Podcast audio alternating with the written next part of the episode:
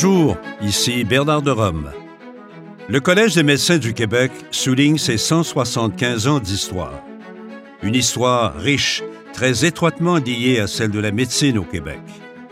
Dans le huitième épisode de ce balado, l'auteur et historien Denis Goulet nous relate la rupture du collège avec les décennies précédentes, son orientation axée davantage vers la protection du public et les nouveaux défis de l'an 2000 qui l'attendent. Bonne écoute.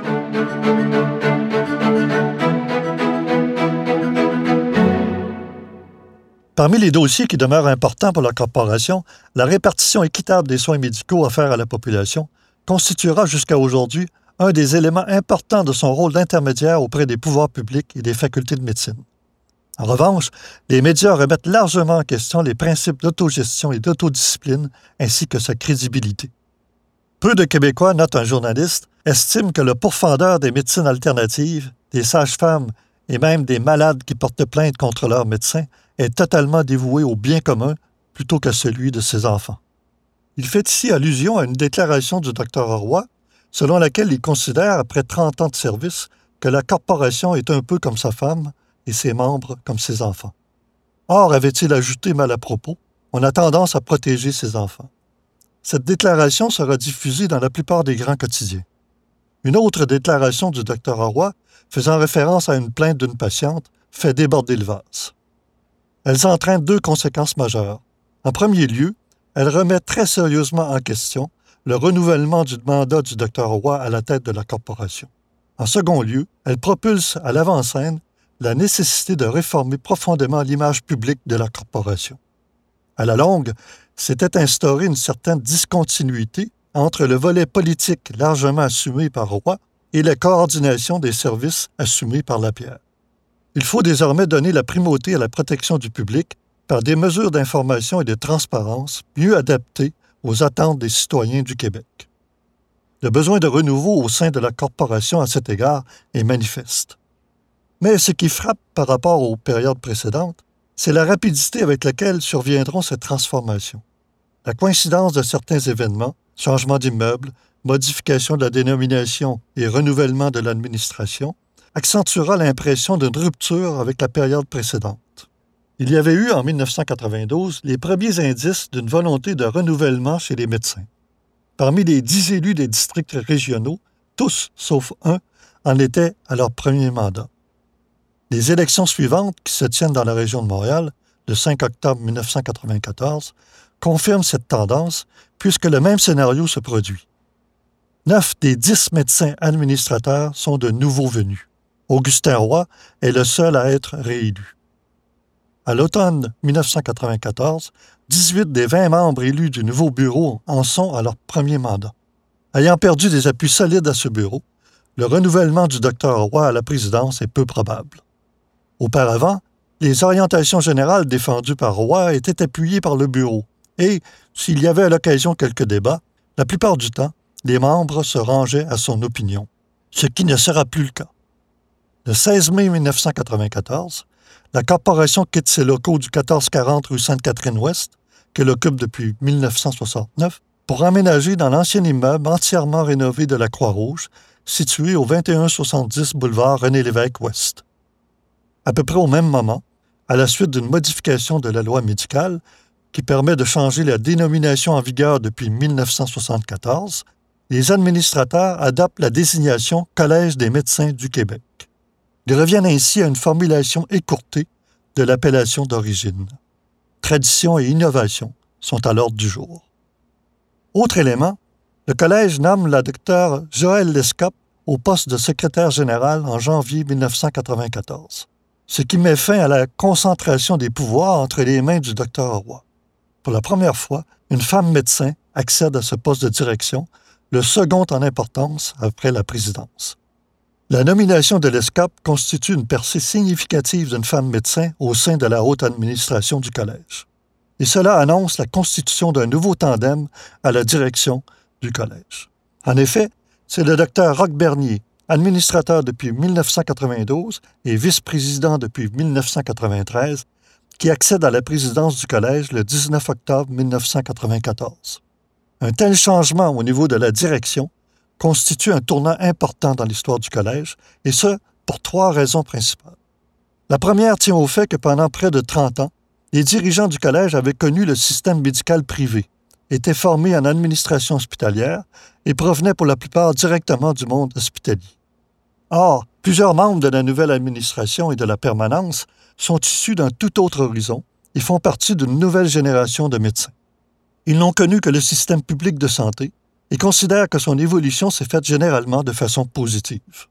Le président et la secrétaire générale ont tous deux fait carrière en milieu universitaire à titre de professeur et de directeur du département de médecine familiale, respectivement dans les facultés de médecine de l'Université de Sherbrooke et de l'Université de Montréal. La seconde raison tient aux orientations que la nouvelle direction entend privilégier et qui sont liées très étroitement à la protection du public et à la promotion d'une médecine de qualité. Désormais, toute considération associée à la défense des intérêts professionnels doit être inféodée à ces deux objectifs. Enfin, la troisième raison est liée à la volonté inédite du Collège d'afficher d'une part une politique d'ouverture à l'égard des autres professions du domaine de la santé et d'autre part d'élaborer une nouvelle façon de communiquer avec les médias. On adapte aussi une devise qui sera affichée sur les documents officiels du Collège, une médecine de qualité au service du public. Autre élément important, L'éditorial du président Bernier, publié dans la revue Le Collège en octobre 1995, est intitulé Vers un engagement du Collège des médecins envers les régions du Québec. Cela marque une volonté de se rapprocher des membres de ces régions. À partir de 1998, une nouvelle philosophie guide désormais les actions du Collège. On décide de remplacer l'expression antérieure Si les médecins sont heureux, le public sera bien servi par une nouvelle Si le public est bien servi, les médecins seront bien traités. Cette initiative s'inscrit dans une politique de renouveau. De fait, comme le souligne le docteur Bernier, la direction tient à distinguer ses actions de celles des syndicats professionnels qui défendent principalement les intérêts financiers et les conditions de travail des médecins. On se rappellera que la protection du public était inféodée à ces conditions. Par ailleurs, on s'efforce de rapprocher le collège de ses membres par diverses initiatives. Tournée annuelle du président, publication de lignes directrices, renouvellement du bulletin, travaux de la Commission sur l'exercice de la médecine des années 2000 et publication d'un livre sur l'histoire du collège. L'adoption d'un plan triennal, échelonné entre les années 1995 et 1998, privilégie quatre grandes orientations. Modifier et améliorer la gestion interne, préciser les positions du collège face aux grands dossiers sociomédicaux, rapprocher le collège du public et des médecins, et enfin accroître la collaboration avec les partenaires du système de santé. De façon générale, le Collège désire modifier en profondeur les processus de communication interne et externe. On met alors en place des procédures de consultation et de collaboration plus étendues que sous l'administration précédente. On peut aussi y déceler une forte volonté non seulement de répondre aux attentes du public, mais aussi d'améliorer les relations du collège avec les organismes professionnels ou gouvernementaux qui lui sont associés de près. Entre-temps, une importante restructuration de la permanence du collège permet d'intégrer les activités d'éducation médicale continue aux activités d'inspection professionnelle. Le but est de mettre l'accent sur les programmes d'amélioration de l'exercice. Bref, au moment où le docteur Bernier s'apprête à passer le flambeau à son successeur, le collège repose sur des bases plus solides et s'oriente résolument vers sa mission première, la protection du public par une médecine de qualité. Le 14 octobre 1998, le Collège procède à l'élection du nouveau président, le docteur Yves Lamontagne. Comme ses prédécesseurs, il entend bien laisser sa marque en poursuivant la modernisation du Collège et en privilégiant quatre niveaux d'intervention. L'assouplissement de l'organisation déjà amorcée, l'amélioration des relations avec les médias, le public et les médecins, la révision du financement et l'absence de toute attache politique, comme cela est d'ailleurs inscrit dans le Code des professions. Bref, s'il y a du renouveau, c'est aussi dans la continuité de l'administration précédente. De nouveaux dossiers ne manquent pas de surgir en fonction de l'évolution du système socio-médical, tels que la télémédecine, les services médicaux privés et l'accessibilité aux soins médicaux et psychiatriques chez les adolescents. Évidemment, le nouveau président, qui est psychiatre, est fortement sensibilisé à ce dernier problème et ne manque pas d'en faire une priorité pour le collège. Alors qu'on se rapproche du passage en l'an 2000, le Collège des médecins du Québec, à l'instar de nombreux organismes, s'inquiète des problèmes informatiques qui pourraient affecter le réseau de la santé. Mais comme on le sait, il y eut beaucoup plus de peur que de mal.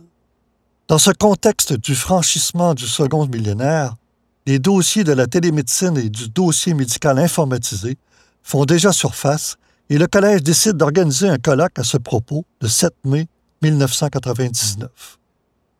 Il s'agit là d'un très long processus qui prendra plus d'une décennie à s'actualiser. On ne peut reprocher au Collège d'avoir été laxiste à ce propos. Face à l'augmentation du pouvoir des bureaucrates et au déclin du prestige médical, le docteur Lamontagne lance un appel afin que les médecins reprennent un plus grand leadership et s'impliquent davantage en politique et en matière de soins de santé et d'administration publique. L'avenir lui donnera raison avec le tandem Couillard-Barrette, mais avec des conséquences autres que celles qu'il appréhendait. Quant au docteur Lescop, elle souligne que l'explosion des connaissances, l'apparition de nouvelles technologies, les changements de valeur dans la société et la complexité croissante du système de santé deviendront des variables avec lesquelles le médecin aura à l'avenir à composer. On ne peut lui reprocher de manquer de clairvoyance. Durant les premières années du mandat du nouveau président, le Collège procède à l'adoption de nombreuses prises de position pour appliquer certaines recommandations de la Commission sur l'exercice de la médecine des années 2000. Au niveau de la pratique, on met en place un nouveau système de surveillance et d'amélioration de l'exercice. Adoptant à nouveau l'idée qu'il vaut mieux prévenir que guérir, le Collège met l'accent sur l'information dans le but d'aider les médecins à améliorer la qualité de leur pratique. Vous êtes du huitième épisode d'un balado du Collège des médecins qui souligne ses 175 ans d'histoire. Le récit se poursuit dans un moment.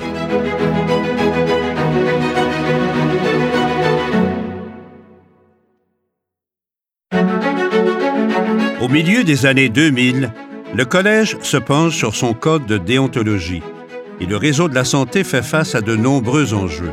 Pénurie de médecins, population vieillissante, disparité des soins en région et bien d'autres. Voici à nouveau l'historien Denis Goulet. Le Collège, au fil des années 2000, devra composer avec des politiques gouvernementales qui mineront la crédibilité des médecins auprès du public. Le contingentement des admissions en médecine, la réduction des heures de travail des praticiens, la pénurie des médecins de famille, les listes d'attente en chirurgie, les longs délais de consultation dans les urgences feront en sorte que les activités du collège ne seront pas un long fleuve tranquille. Déjà au printemps 2000, le docteur Lamontagne mentionne avec dépit que la médecine est à la dérive. Le constat est dur et inédit dans l'histoire du collège. Il n'est pas le seul à poser ce sévère diagnostic. L'ancien doyen de la faculté de médecine de McGill fait état du bris de contrat social entre la communauté et ses médecins. À partir de ces constats, le collège décide de s'engager résolument vers la recherche de solutions et ses initiatives sont nombreuses. Réflexion sur l'organisation et la disponibilité des soins médicaux, recherche de nouveaux modèles de rémunération, proposition sur l'ouverture du champ médical aux autres professionnels, discussion sur l'opportunité d'accorder une plus grande place aux soins privés. Cependant, le chemin sur lequel s'engage le collège sera semé d'embûches et ne fera pas l'unanimité chez ses membres, ni auprès des fédérations médicales, ni chez les bureaucrates du gouvernement. Déterminé, il ne ménagera pourtant pas ses efforts pour s'impliquer activement dans ces grands débats dont certains, il faut le souligner, sont encore d'actualité en 2022.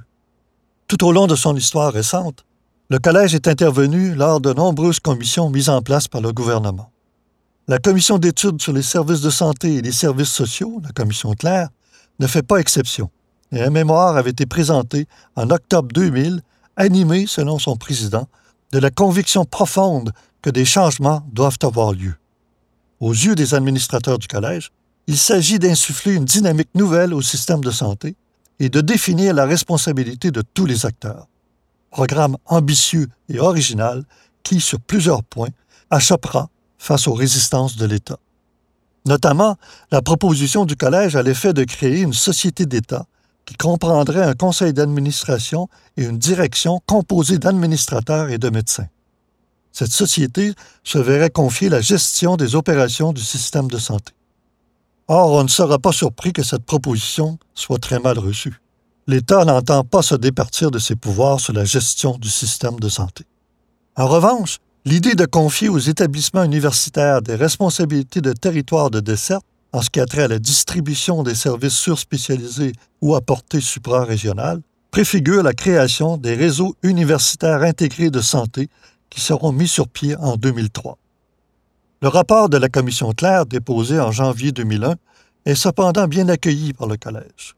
En effet, plusieurs de ses recommandations s'y retrouvent. Pouvoir accru aux médecins, masse critique de l'effectif médical dans les établissements, levier confié aux départements régionaux de médecine générale et restructuration des services de première ligne. On fait aussi état d'un partenariat public-privé, de la distribution de l'équipement et de la technologie nécessaire au travail des médecins. Aussi, de l'investissement en recherche et du développement des technologies de la santé. En filigrane de ces recommandations, le Collège met de l'avant un principe important. Les solutions viables seront celles qui respecteront les médecins ayant à les appliquer quotidiennement. L'un des éléments centraux qui a marqué l'histoire du Collège est certes l'évolution du Code de déontologie. Révisé à plusieurs reprises pour s'adapter à l'évolution de la pratique médicale, au développement de nouveaux champs d'expertise et aux transformations du système de santé, ce code avait été modifié pour la dernière fois en 1980.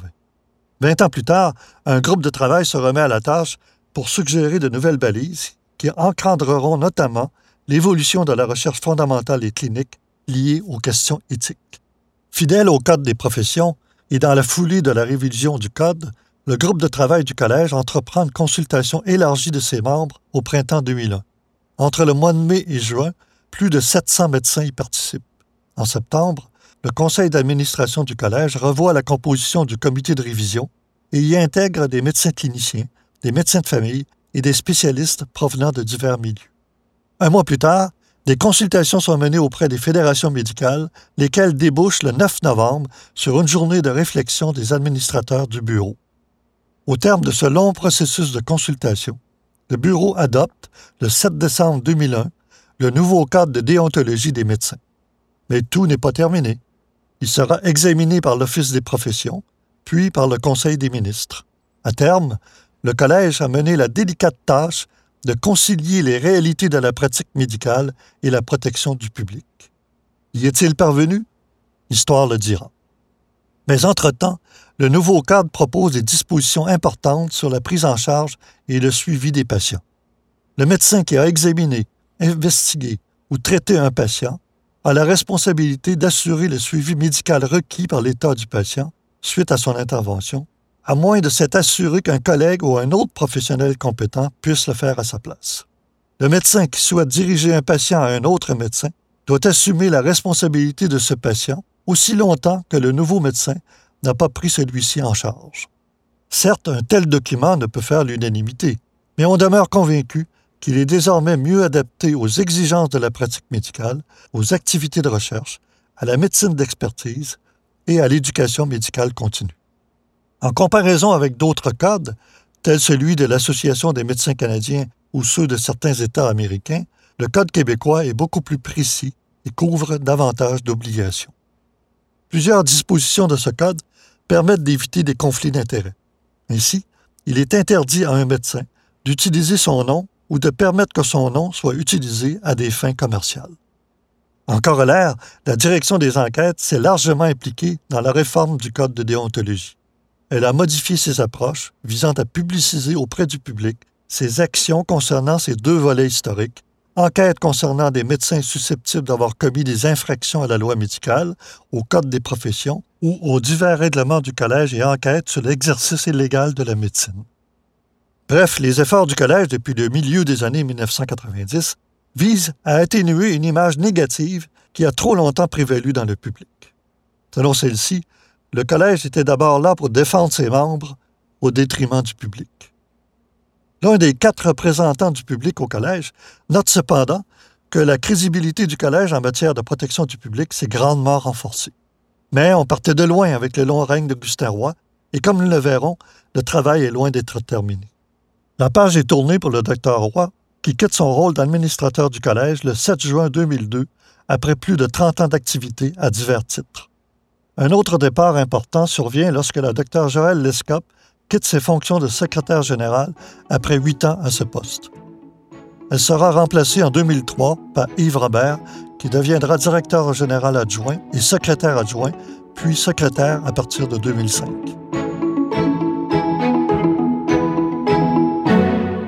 Au milieu de la décennie 2000, le réseau de la santé vit des moments difficiles qui sont en bonne partie le résultat des décisions politiques douteuses de la part du gouvernement libéral et des gouvernements précédents. La pénurie de médecins de famille s'accentue. La conciliation travail-famille des jeunes médecins réduit les heures de travail. Les demandes de soins chez une population vieillissante s'accroissent. Les normes de travail des infirmières sont jugées insuffisantes. La disparité des soins en région ne se résout guère. Bref, le collège ne manque pas de dossiers où il souhaite faire entendre sa voix. Autre élément où la perspective est parfois faussée dans le débat public, l'accueil de médecins étrangers en situation de pénurie. En cette matière, le collège, depuis le début des années 2000, fait certes preuve de rigueur dans le processus de certification, mais aussi d'une politique d'accueil. La philosophie qui sous-tend les nombreux examens et mise à niveau des nouveaux arrivants médecins tient à des considérations de justice et d'équité envers non seulement tous les médecins du Québec, mais aussi envers le public. Le président Lamontagne est clair là-dessus. Il ne veut ni une médecine à deux niveaux, ni une médecine à deux vitesses. Contrairement à une idée reçue, il n'y a pas une pratique universelle de la médecine qui vaille dans toutes les cultures. Tout médecin doit s'adapter aux façons de faire et au modèle socioculturel qui prévaut dans la société. En ce sens, le Collège s'efforce de faciliter cette adaptation par différentes mises à niveau, ce qui est perçu par plusieurs comme de la discrimination. Mais il n'en est rien, et le Collège évite cet écueil.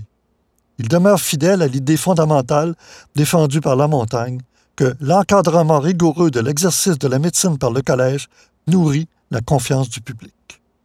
Ce dernier, après trois mandats à la présidence, quitte ses fonctions avec la satisfaction du devoir accompli. Il estime en effet avoir rempli les quatre objectifs qu'il s'était fixés.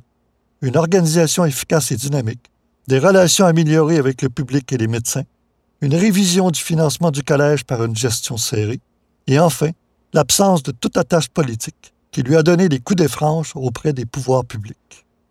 Mais il demeure que si la perception du collège s'est améliorée, sa mission et son rôle ne semblent pas compris de tous, loin de là. Les années qui suivent seront donc en partie consacrés à inverser cette méconnaissance du rôle de protection du public d'une institution qui est trop souvent confondue avec les fédérations professionnelles. Mais celui qui en aura la gouverne sera un nouveau président.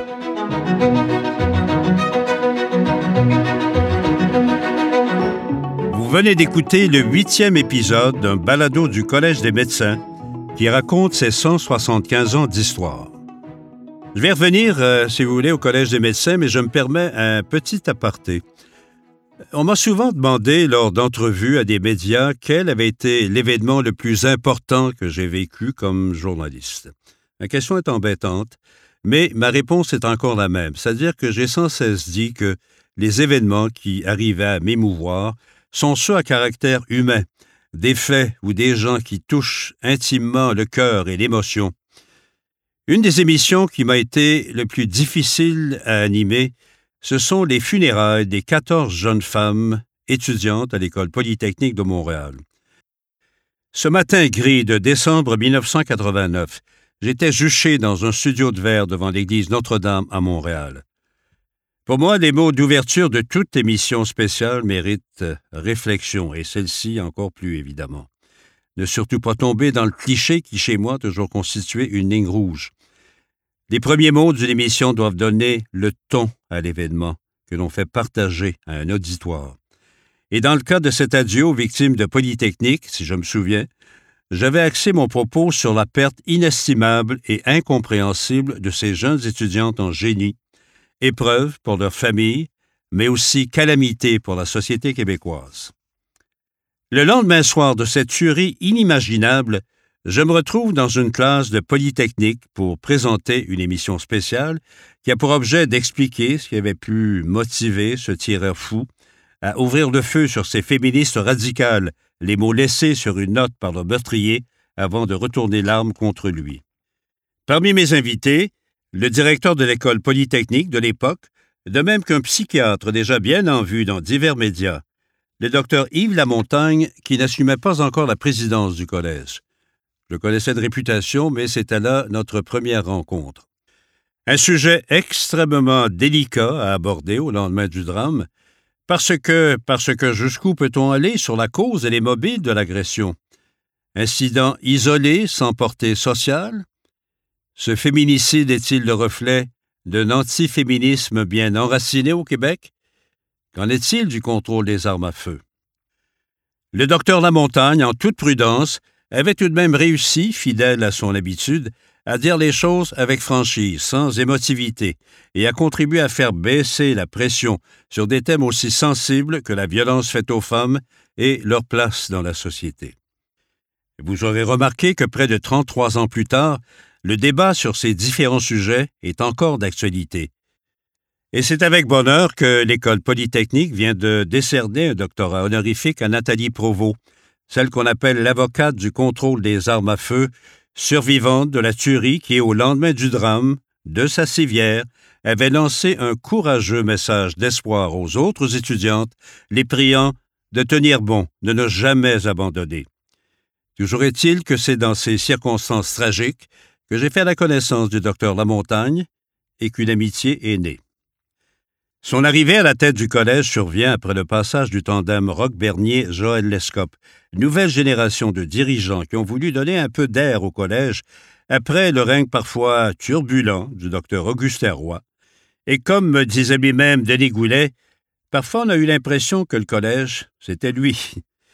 Je relève une entrevue que le docteur Lamontagne a donnée à la journaliste Louise Leduc de la presse au soir de ses douze années à la tête du collège lui qui avait vu passer cinq ministres de la Santé au cours de sa présidence. Quelque chose s'est-il amélioré dans le secteur de la santé en douze ans, lui demande-t-on. Hésitation et finalement réponse. Le désengorgement des urgences, peut-être. Question. La médecine privée. Oui, avec réserve, mais ajoute qu'il faut cesser de croire en l'État Père Noël. Et le CHUM, il l'aurait bâti sur un seul terrain, francophone et anglophone. Bref, peu de bonnes décisions à relever durant toutes ces années, conclut-il, mais alors là où ça marche moins rondement, il devient volubile. Et je le cite. Machine sclérosée par une lourde bureaucratie, hiérarchie à n'en plus finir, ces médecins qui ont au fait de déserter sur une terre promise et qui auraient l'obligation, dit-il, à moins de pratiquer pendant quatre ou cinq ans au Québec, de rembourser l'équivalent de ce qu'il en a coûté au système pour les former. On est loin de la langue de bois, n'est-ce pas? Dès son arrivée au collège, raconte Denis Goulet dans ce balado, un des nouveaux dossiers prioritaires dont le docteur Lamontagne a fait état était l'accessibilité des soins médicaux et psychiatriques chez les adolescents. Il est certain que les mesures de confinement durant la pandémie ont eu un impact considérable sur la santé émotionnelle et développementale des jeunes, selon le docteur Olivier Jamoul, le chef de la section de médecine de l'adolescence au CHU Sainte-Justine, dans une entrevue à Radio-Canada. Décrochage scolaire, anxiété, dépression surtout, sans compter beaucoup de tristesse, de démotivation et de perturbations dans leur routine quotidienne, précise Sylvie Barma, professeure titulaire à la Faculté des sciences de l'éducation à l'Université Laval, ce qui a pu avoir des effets sur leur réussite scolaire. Le docteur Lamontagne voyait loin parce que la santé mentale des adolescents a commencé à se détériorer bien avant la COVID. Je vous réfère à une très intéressante enquête du New York Times menée par un journaliste qui a passé l'année 2009 à interviewer aux États-Unis des ados, leurs proches et leurs amis. Les symptômes sont les mêmes que chez nous. Serait-ce dû à l'impact des médias sociaux qui ont pris leur envol durant la même période?